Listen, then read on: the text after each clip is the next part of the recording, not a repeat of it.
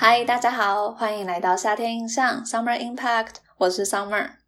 今天是我自己第一次自己主持，然后所以大家就请多指教喽。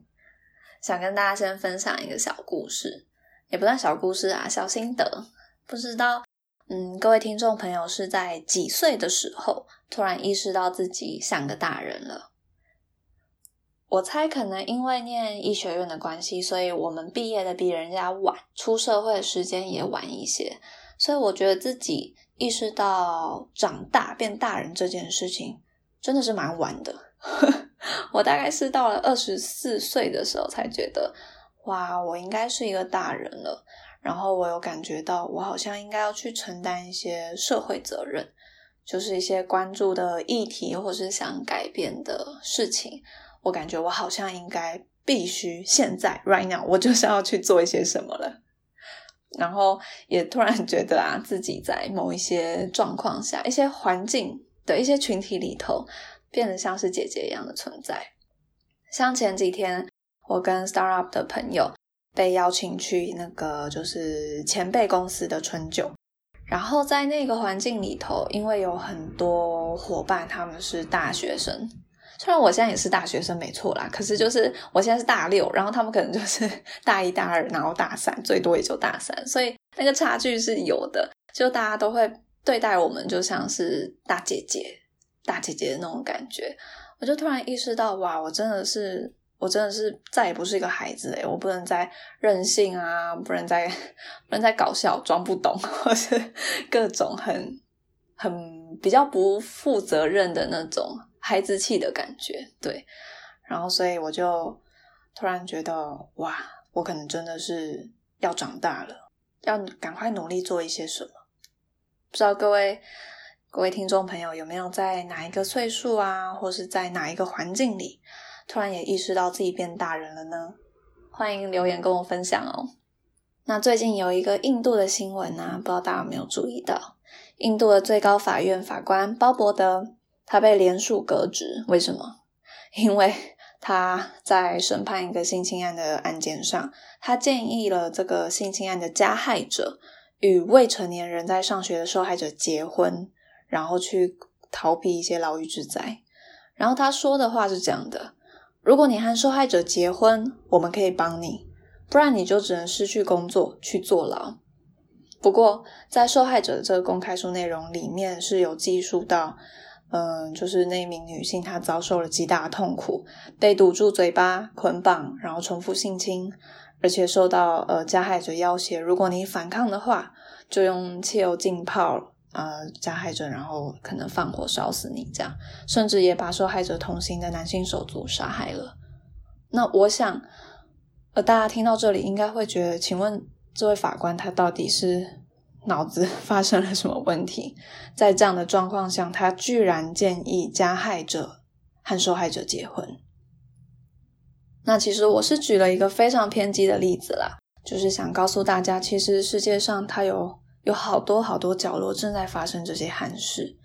那所以我们今天要谈的，其实就是呃性侵受害者，他连带这些身边呃因为这件事情心碎的人们对于社会架构的控诉。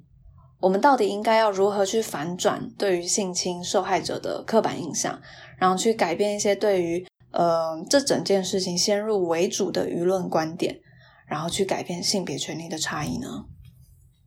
我要透过一部最近在台湾刚上映的电影，它叫《花样女子》，然后跟大家分享这部电影，它荣获了本届金球奖四项大奖提名哦，很厉害。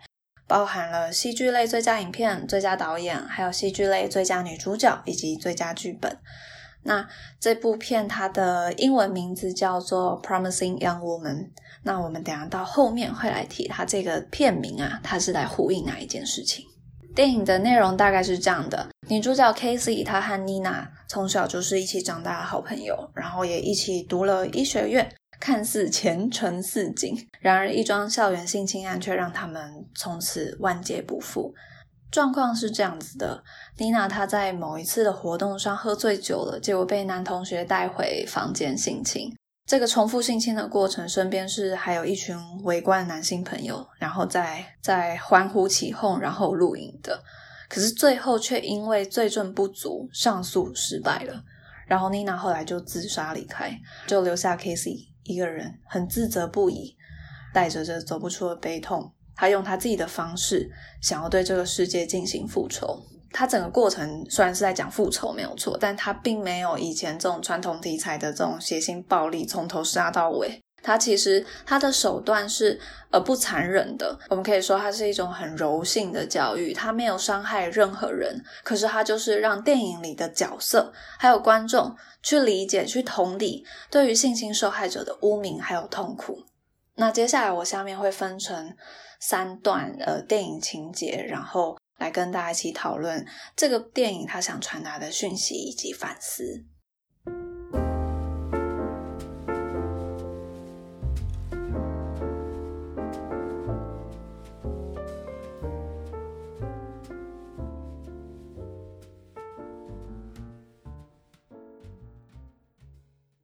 那首先，这个 Casey 他在复仇的过程中啊，他去找了一个当时的女性朋友，就是因为他后来就是退学了嘛，然后所以他现在是刚满三十岁，那所以我猜可能大概过了五年以上啦，对啦，就反正六七年也有吧。那他去找了当时的一个女性朋友，然后他就是对话过程中就是聊到过去关于妮娜这件事情，然后这个女性朋友的回应是这样的，他就说。哦，如果说你就是有一个 a sleeping around 的这种名声，就是很随便，你就是会随便跟人家发生性行为这种名声，那说实话，你今天跟别人说你发生了这种事情，也就是妮娜她被性侵的这件事情，没有人会相信啊，就大家可能会觉得哦，甚至会觉得你活该。然后另外这位朋友他还有提到说，而且你自己喝的那么醉，喝这么醉的话，这种事情就是会发生。你本来就应该知道你不应该喝醉，然后从这一段话内容，其实他想反映的是什么？就是整个社会价值观、整个社会的舆论的风向。通常大家会认为，呃，女性她受侵害了，就是因为你喝醉啦，你喝到断片呢，那你爱玩，你不检点，所以才会发生这种事情啊。那可是做错事的真的是喝醉的人吗？难道不是呃加害者性侵他人的人吗？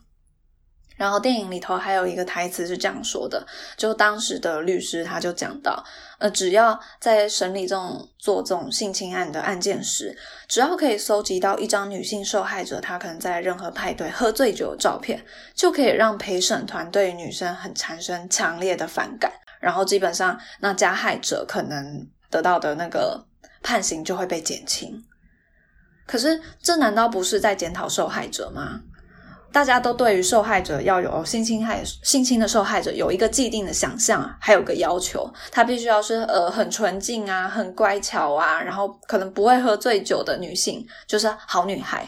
那这样子女性她发生性侵案的呃状况，这种悲剧的时候，大家就会觉得哇，那她真的很可怜，那加害者很可恶、很过分。那可是如果是一个喝醉酒了的女性。然后你再说多一点，说难听点，他很爱玩，那可是那又怎么样了？今天就算我喝醉了，我爱玩了，我看起来很 easy，那又怎么样了？这些难道就代表他人可以随意侵害我的性自主权吗？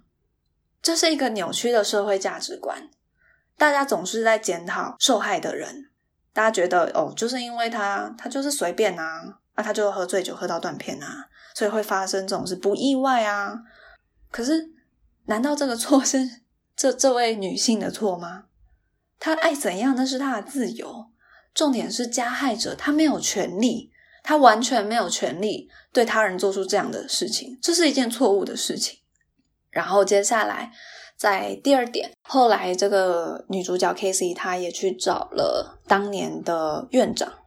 那他现在还是院长啦，对，那也就是在那个医学院校内请求帮助的第一关。那不过因为那个时候院长就是说，妮娜的这个案子因为证据不足，所以呢，他并没有给那位男同学任何的处分，而且他还说了，这样子的控诉啊，每周都会有一到二次，频率是非常高的。那你到底要我怎么做？难道我要每一次收到这种控诉，我就去毁了一个呃年轻男性的人生吗？他接着就说：“我们应该要给这些男性 benefit of the doubt。”这句话什么意思？就是他要假定他无他没有罪，无罪推定原则。然后结果。这句话基本上就是彻彻底底的惹怒了女主角。那所以女主角呢，后来她反正她透过一些方法，就是设计那个院长的女儿，然后让她好像陷入了跟妮娜一样当年的那个状况。但其实当然，这个这个女主角后来并没有做出任何伤害院长女儿的事情。但是在院长他自己的女儿经历到了这个过程的时候，他瞬间就明白了。Casey 想要告诉他的事情很简单，就是今天你一直想的说要帮这些男生脱罪，你要假定他没有过失，他是无罪的，因为你怕会去呃每收到一次控诉，你就毁了一个大好年轻人的未来前程。可是如果今天受害的人不一样了，是 someone you love，你想的方法，你的出发点就完全不同了。然后这一段这一段诶这一段情节，它其实就是在呼应一个过去在哈佛一桩很轰动的校园性侵案。那当时就是那个哈佛里面那个男生，他好像是什么游泳健将吧。然后反正他犯案以后，当时的法官只判了他六个月，然后实际好像是关了三个月左右就被放出来了。那当时的法官怎么说？他说：“哦，因为他是一个 promising boy，然后。”所以我觉得我我这样子看他呃很有很有回忆，所以我不想要关他太久，不想要耽误他的前程。那那个另外一个被受侵害的被毁前程的女孩呢？有谁想到她了吗？有谁想到她也是她也是有一个她也是有一个大好前程、大好未来的啊？可是发生了这件事情，难道她就活该被牺牲吗？电影的名称《Promising Young Woman》，它其实就是很用这个情节、用这个名字去巧妙的呼应了当时的案子。难道 Nina、Casey 还有这个哈佛案里面的这位女性受害者，他们就活该被牺牲吗？他们难道没有被毁前程吗？最后一个就是女主角，女主角 Casey，她当然去找上了当年的性侵犯，然后她说了，呃，反正他们有一有一个过程，就是。反正他们就是有个争吵的过程啦，然后争吵的过程中，那个男性当然就说：“哦，我什么都没有做，我我当时只是个孩子，我是好人，对方是愿意的，等等等这种内容。”那其实女主角她的她的复仇方法就是让人们去意识到，逼这些捡尸性侵的人们去承认，你其实就是趁人不备，然后你就是用暴力去屈服这些弱势的女性。你其实是在做坏事，你是在做不对的事情，承认吧，不要再说对方是愿意的，然后你还是孩子，你没有做坏事，等等等。他让女主角去对这些捡尸的人的这些，呃，就是他的复仇的方法。其实只是想要告诉这些男性说，你应该要去重新评估自己对于女性的态度，然后反省一下，你总是认为自己无罪，然后可以擅自支配女性身体的想法。那很值得一提的是啊，在这个地方是有一段，嗯，就女主角跟坏人在床上争斗的戏情。这是女主角后来被采访，就说当时在拍这段戏的时候，她是会被压在床上，然后会有枕头捂住她的脸这样子。然后她突然发现自己的位置出了一个差错，然后可是对手演员并不知道。然后就那十秒钟，她一直被压在枕头之下，然后根本没有办法摆脱，也没有办法呼吸。然后她以为她可能就要。不行了，他意识到自己办不到了，然后所以紧急比出了暂停的手势后，然后一切才暂停。接着他就是起身离开片场，然后到外头他就 忍不住哭了起来。后来他就说他很喜欢演戏，因为就是假装在表演。可是，在那一瞬间，他先看着别人示范嘛，然后接着自己演出，他才了解到这是一个多么可怕。远比他想象的还要恐怖的一个过程。那这场戏让他明白了关于被性侵的女性她们所受到的待遇，感觉是非常难过的，非常不公平的。而这些其实都是身为女人的实际感受，甚至可能是常年以来的失衡现象。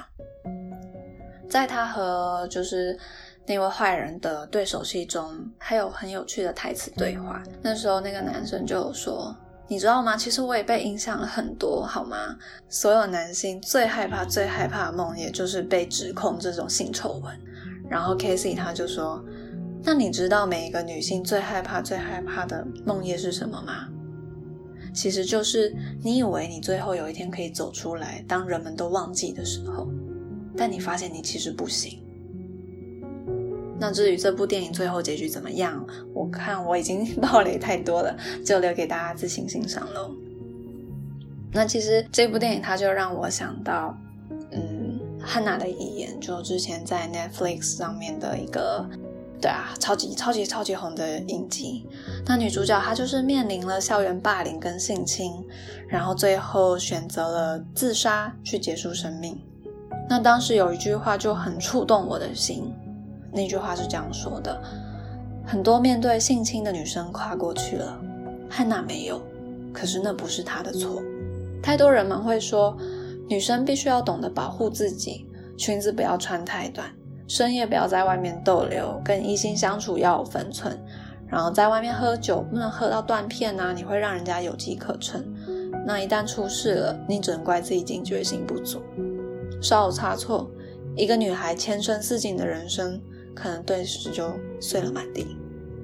可是那些被检视啊、醉到毫无防备这些评论言语，它或多或少含有指责意味。可是这些是对的吗？检讨受害者其实就是本末倒置，去纵容了施暴者的行为。整个社会架构为了去省麻烦，大事化小，小事化无，甚至是保护施暴者的前途。当这个社会不断的告诉女孩说：“你要懂得保护自己。”却没有人告诉男孩，你不应该，你也没有权利去欺负这些女性。我很喜欢的一句话是这样说的：不要去成为沉默的大多数，不要成为了庸常之恶的一员。嗯，电影里面有一句台词是这样说的：innocent bystander，各种角色，其实很多人他们都是在旁观这一切发生的。哦，不管是呃女性也好，男性也好，可是其实。Innocent bystander，它是不存在的。只要你是旁观者，你就不是一个无罪的旁观者。我想，我们对于女性权利的维护，其实还有很远很远的路要走。那首先我们要做的其实很简单，除了改变我们自己的想法，我们也应该试着去影响整个社会结构很不健康的价值观。今天当发生这种憾事，我们要检讨的绝对不是女性为什么。女性为什么要看起来随便？女性为什么要喝醉酒断片？而是我们应该要让男性知道，你做错事了，而你本来就没有权利这样做。那最后我想说的就是，对于女权，让我们一起温柔倡议。我们不是说要女权高涨啊，压过男性。我们很简单的，一直重复讲的，我们就是想要营造一个安好平等的生存空间。Summer impact, a little impact on your life。谢谢大家。